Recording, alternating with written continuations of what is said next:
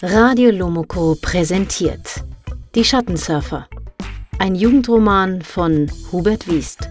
Gelesen von Nina von Stebut. Die ersten Kapitel könnt ihr kostenlos als Podcast hören.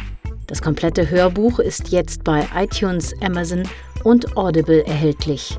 Für Leseratten gibt es auch eine Taschenbuch- und E-Book-Ausgabe.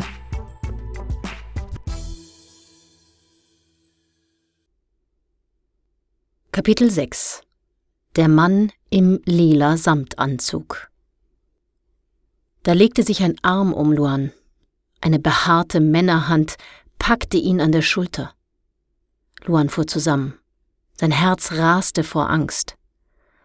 Ich denke, wir nehmen besser einen anderen Ausgang, wo es weniger Gedränge gibt, sagte der Mann mit brummig tiefer Stimme und zog Luan einfach zur Seite. Es schien ihn keine Anstrengung zu kosten. Ängstlich sah Luan zu ihm auf. Nein, der Mann war bestimmt kein Sipo. Er trug einen lila Samtanzug und darunter ein goldenes Hemd, von dem die Knöpfe abzuplatzen drohten, so sehr wölbte sich der Bauch. Der Mann war groß wie ein Bär. Vorne in der Mitte seines Stirnbands saß ein amethystfarbener Kristall. Seine Glatze glänzte wie eine Speckschwarte. Nur noch an den Seiten und hinten wuchsen Haare, diese aber so lang, dass er sie mit einem Gummiband zusammengebunden hatte. Der kurzgeschorene Vollbart war grau meliert. Luan ließ sich aus der Menge ziehen, folgte dem Mann im Samtanzug. Dieser führte Luan zu dem riesigen Bildschirm zwischen den Verkaufsbuden und dem Ausgang. Ein Snowboarder zeigte in einem Film sein Können. Er jagte einen höllischen Abhang hinunter. Dank Metagie bin ich fit wie nie, erklärte der Snowboarder in dem Werbefilm. Metagie, der Müsli-Riegel für Sportler. Der Mann im Samtanzug klappte ein Stück des Bildschirmsockels zur Seite. Nur für Wartungsarbeiten stand darauf. Ein enger Gang mit Notbeleuchtung öffnete sich hinter der quadratischen Klappe. Luan sah nicht, wohin der Gang führte. Wer war dieser Mann? Was wollte er von ihm? Ohne ein Wort zu sagen, deutete der Mann auf den Gang. Luan sollte hineinklettern. Er zögerte. Er hatte Angst. Der Mann im lila Samtanzug brummte. Dort drin wirst du keinen Sipo treffen. Woher wusste der Mann, dass Luan sich vor den Sipos fürchtete. Warum wollte er ihm helfen? Egal. Luan quetschte sich durch die Wartungsklappe. Ob der Mann im Samtanzug da überhaupt hineinpassen würde? Er versuchte es nicht einmal und drückte die Klappe hinter Luan zu. Das Schloss schnappte ein. Wir sehen uns dann bei mir, hörte er den Mann noch murmeln. Aber wo? Das verstand Luan nicht mehr. Hitze kroch durch den Wartungsgang. Es stank nach Bersol.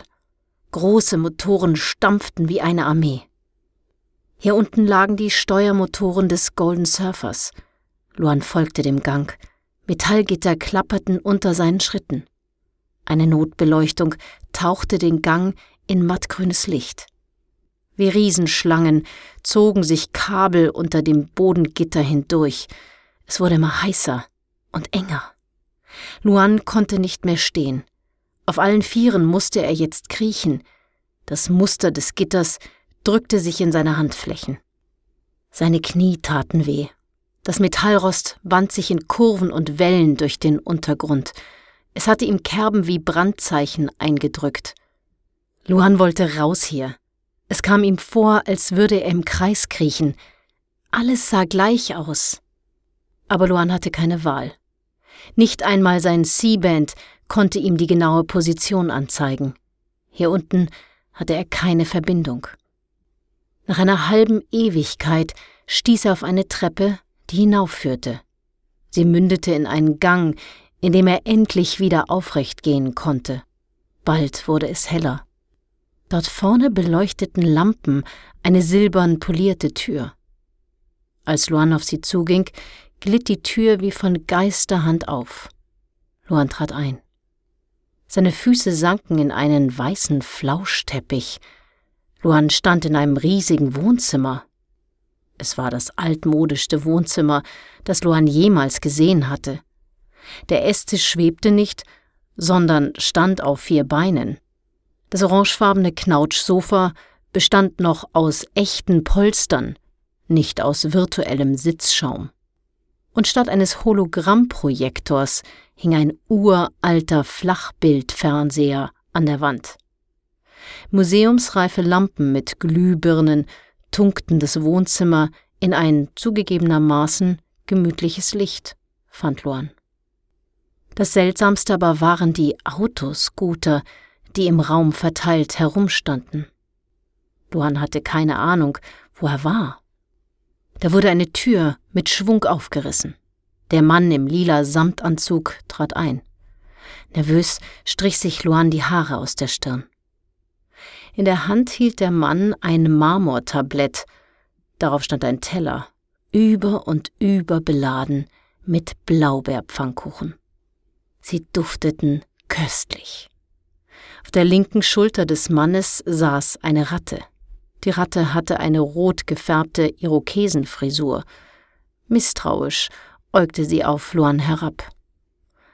Setz dich, mein Junge, setz dich, brummte der Mann und deutete auf das Sofa. Du magst sicher noch ein paar von den Dingern, sagte er und stellte den Teller mit mindestens einem Dutzend Blaubeerpfannkuchen auf den kleinen Couchtisch, der in dem flauschigen Teppich zu versinken schien. Das ließ sich Luan nicht zweimal sagen. Wer Blaubeerpfannkuchen verschenkte, konnte kein schlechter Mensch sein. Luan ließ sich auf das Sofa fallen und fischte nach einem Pfannkuchen. Der Weg durch den Wartungsschacht ist vielleicht ein bisschen eng, aber immer noch komfortabler als das Gedränge am Hauptausgang. Zurzeit kontrollieren die Sipus jeden, der hinaus möchte. Sie suchen irgendjemanden. Früher habe ich auch immer den Weg durch den Wartungsschacht genommen. Aber mittlerweile habe ich wohl ein paar Kilo zu viel auf den Rippen. Der Mann schüttelte sich und lachte. Die Knöpfe seines goldenen Hemdes vibrierten. Der Zwirn, der sie hielt, sirrte wie eine gespannte Gitarrenseite. Schmecken die Blaubeerpfannkuchen, Luan? fragte der Mann. Luan erschrak. Woher kannte der Mann seinen Namen? Er hatte ihn bestimmt nicht zufällig herausgeschmuggelt. Vielleicht war er vom Geheimdienst oder Detektiv und suchte ihn im Auftrag von Mama Bertha. Unsicher stopfte Luan ein großes Stück Pfannkuchen in den Mund. Luan wollte Zeit gewinnen, abwarten, was der Mann von ihm wollte. Luan nickte und murmelte etwas wie Hm. Der Mann griff in die Innentasche seines Sakkos und zog eine Tube Senf heraus, extra scharf. In aller Ruhe schraubte er die rote Kappe ab. Er presste ein wenig Senf heraus und hielt die Tube seiner Ratte hin. Feines Fresserchen, Rüdiger, murmelte er, als wäre es das Normalste auf der Welt. Die Ratte mit der Irokesenfrisur stürzte sich auf den Senf und mümmelte an der Tube. Mit dem roten Senfdeckel in der Hand deutete der Mann auf Luans Handgelenk und meinte, cooles Teil. Schon wieder ging es um sein C-Band. Trotzig erklärte Luan, das habe ich nicht gestohlen, ganz bestimmt nicht. Ich habe das C-Band selbst gebaut. Ich kann so etwas, das müssen Sie mir glauben. Blaubeermarmelade lief Luan über das Kinn. Beschwichtigend hob der Mann die Hände, die Ratte quiekte. Sie kam nicht mehr an den Senf heran. Hatte mir schon so etwas gedacht, murmelte der Mann und hielt Rüdiger die Tube wieder vor die Schnauze. Aber du hast Angst, dass die Sipus dir nicht glauben? fragte er und zog dabei die Augenbrauen so komisch hoch. Weiß nicht, was die von mir wollen. Ich habe das Siebend wirklich nicht geklaut. Die Mädchen haben mich angeschwärzt. Die mit dem weißen Kristall und ihre Freundin mit den lila Haaren, sagte Luan. Er fühlte sich unsicher. Hatte er schon zu viel gesagt? Wer war dieser Mann? Der Mann legte die Senftube auf den Tisch. direkt neben Luans Pfannkuchenteller. Die Ratte huschte über den Ärmel des lila Samtanzugs hinunter und hockte sich zwischen Pfannkuchen und Senf. Unauffällig schob Luan seinen Pfannkuchenteller zur Seite. Brauchst dir keine Sorgen zu machen. Rüdiger mag keine Pfannkuchen, sagte der Mann und zog seinen dünnen Pferdeschwanz zurecht.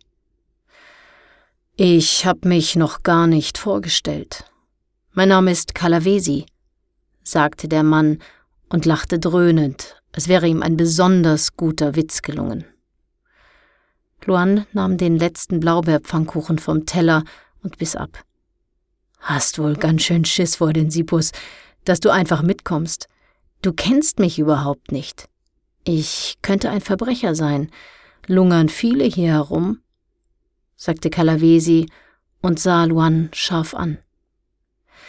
Kalavesi stand auf und ging um Luan herum, blieb hinter ihm stehen. Er legte seine Hände auf die Sofalehne. Aus den Augenwinkeln sah Luan Kalavesis behaarte Finger. Die beiden Mädchen wollten mich rankriegen, versuchte sich Luan zu verteidigen. Ich habe gesehen, wie du den Berg umprogrammiert hast, sagte Kalavisi lauernd. Luan biss sich auf die Lippe. Die Blaubeermarmelade auf dem Kinn sah nach Blut aus. Seine Finger trieften vor Fett. Wie konnte Kalavesi das gesehen haben? Weißt du, ich bin der Boss vom Luna Park, sagte Kalavesi sanft. Mir gehört der Park. Der Golden Surfer ist meine neueste Attraktion. Die Leute lieben ihn, sind ganz verrückt auf den Weißen Berg. Meine besten Programmierer haben ihn über Jahre entwickelt. Und du spazierst einfach herein und fummelst in dem erstklassig abgesicherten Programm herum? Was bist du für ein Junge? Nun wurde Kalavesi immer lauter. Er ging um Luan herum und drückte seinen dicken Zeigefinger auf Luans Brust. Luan versuchte auszuweichen und schob sich zur Seite. Er schluckte. Der Bissen wollte nicht hinunter. Luan musste husten.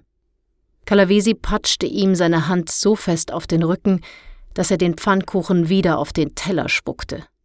Luans Rücken fühlte sich an, als hätte ihn ein Pferd getreten.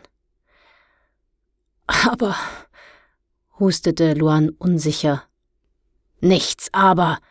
Ich dulde keinen Widerspruch dröhnte Kalavesi. Du bist ein verdammter Teufelskerl.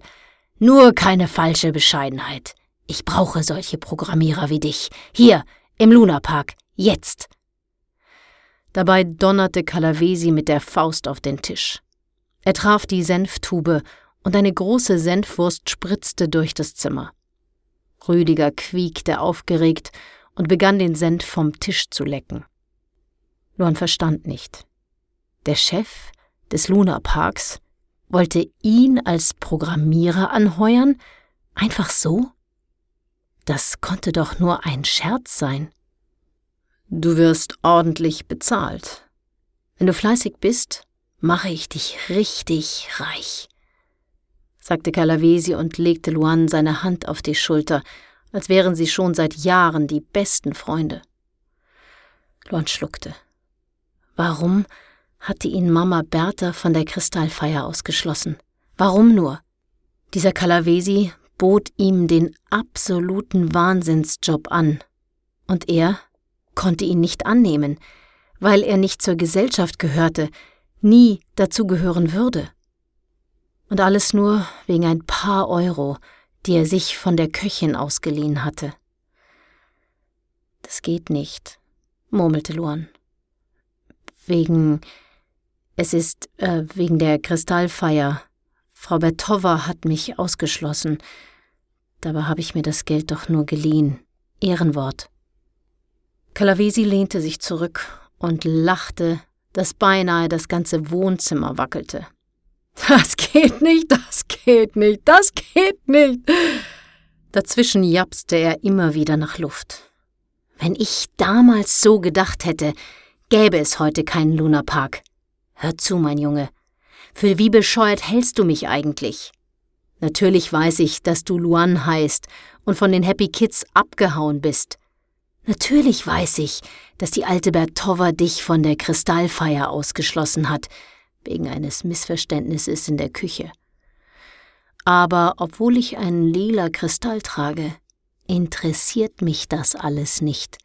Das ist mir scheißegal. Ich habe in meinem Leben schon genug für Ruhl getan. Hauptsache, du kannst programmieren. Für den Anfang bekommst du 5000 im Monat. 5000? stammelte Luan. Na ja, für den Anfang. Wenn du dich richtig reinkniest, zahle ich dir auch 10.000 oder 20.000. In Ordnung? Schlag ein, dröhnte Kalavesi und hielt Luan seine Hand entgegen. Luan konnte sein Glück nicht fassen. Nicht nur, dass er ohne Kristallfeier als Programmierer genommen wurde. Nein, Calavesi bot ihm auch noch wahnsinnig viel Geld. Luan atmete ganz tief durch und griff nach Calavesis Hand. Doch im allerletzten Moment zog Calavesi seine Hand zurück und tat so, als hätte er Luans Hand übersehen. Da wäre noch eine Kleinigkeit, meinte Calavesi. Dir ist sicherlich klar, dass du nicht in Mallinport bleiben kannst. Das ist viel zu gefährlich. Wenn dich die Sipus erwischen, lassen sie dich für immer verschwinden. Und dann kann ich auch nichts mehr für dich tun. Luhan hielt seine Hand immer noch ausgestreckt. Jetzt zitterte sie. Dieser Kalavesi machte einen Scherz auf seine Kosten. Das war gemein. Aber Kalavesi grinste. Du wohnst mit den anderen in der Schattenstadt. Verstanden? Wieder donnerte er seine Faust auf den Tisch. Luan verstand gar nichts. Er schüttelte den Kopf. Äh, was ist das, die Schattenstadt? Clavisi lachte. Kaum jemand kennt sie, aber vielleicht hast du schon einmal von Malinports verlassenen Nordvierteln gehört? Das waren früher Armenviertel, wusste Luan aus der Schule. Aber seit Ruhl an der Macht ist, gibt es keine Armut mehr, jeder hilft jedem. Alle haben die Nordviertel verlassen. Niemand muss mehr in den Nordvierteln leben. So in etwa, stimmte Calavesi zu. Er sah belustigt aus. Als damals die Nordviertel verlassen wurden, standen die meisten Häuser leer. Niemand kümmerte sich um sie. Sie vergammelten, verkamen zu Ruinen. Viele Häuser in den Nordvierteln waren nicht ordentlich gebaut sondern nur aus Schutt zusammengeflickt. Vor einigen Jahren wurde ein Mann durch ein einstürzendes Haus verletzt und musste ins Krankenhaus. Nach diesem Vorfall beschloss Ruhl zur Sicherheit aller Bürger, die Nordviertel mit einer Mauer abzutrennen, der dunklen Mauer. Sie ist hervorragend gesichert. Ruhl gibt keine Informationen über die Mauer preis. Die allerwenigsten wissen überhaupt von ihr.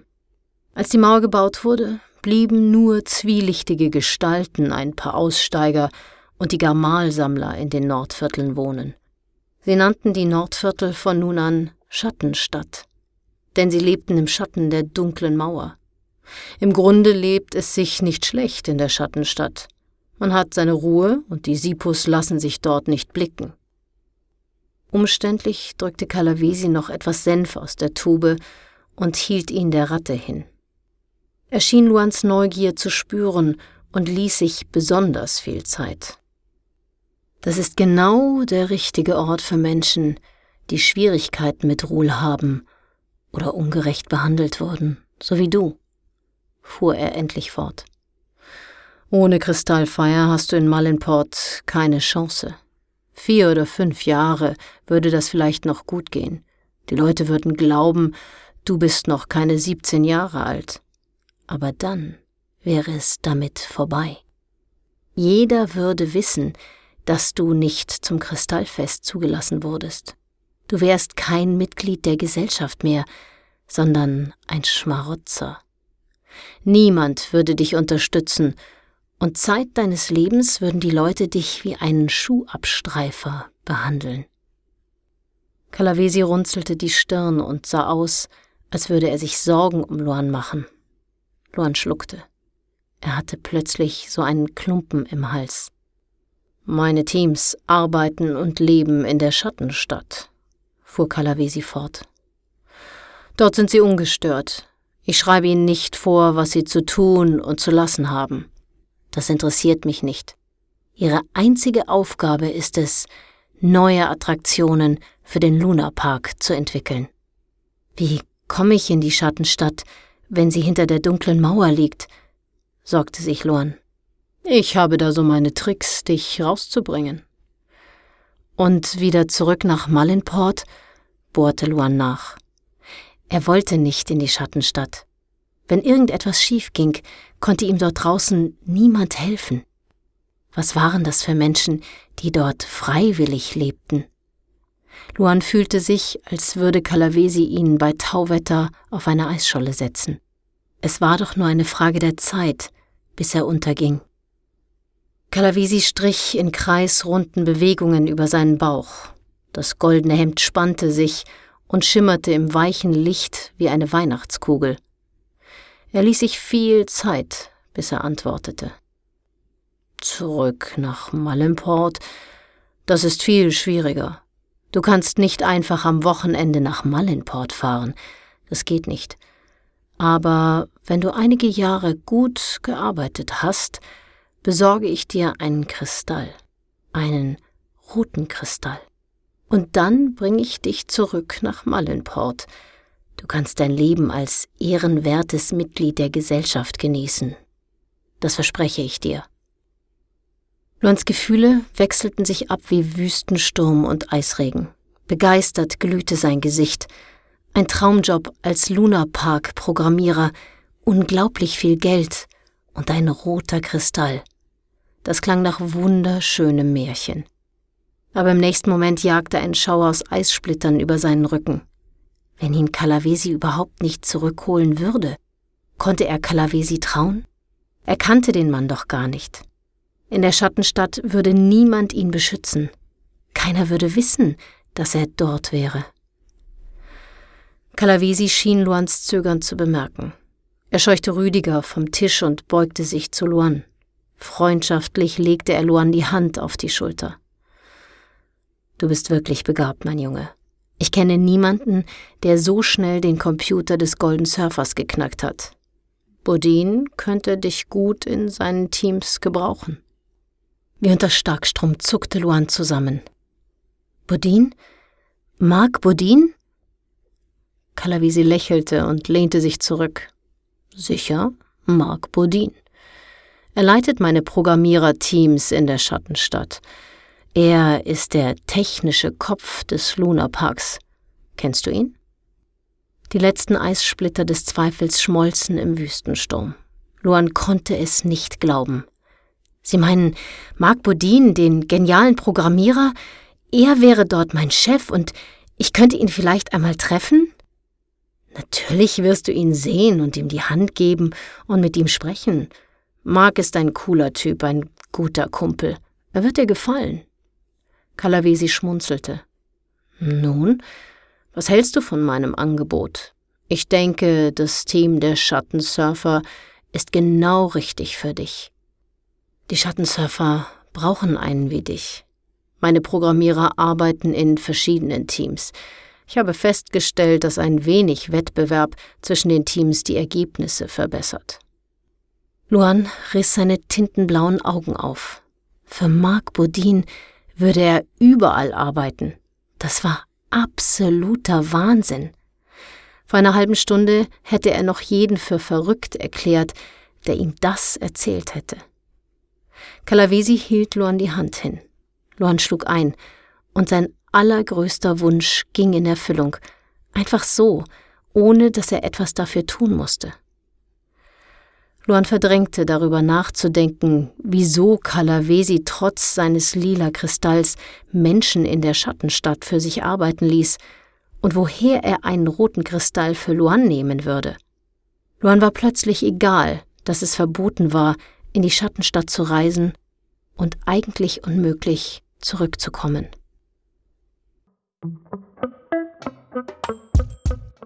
Ihr wollt wissen, wie es weitergeht? Das komplette Hörbuch ist jetzt bei iTunes, Amazon und Audible erhältlich. Es gibt auch eine Taschenbuch- und E-Book-Ausgabe.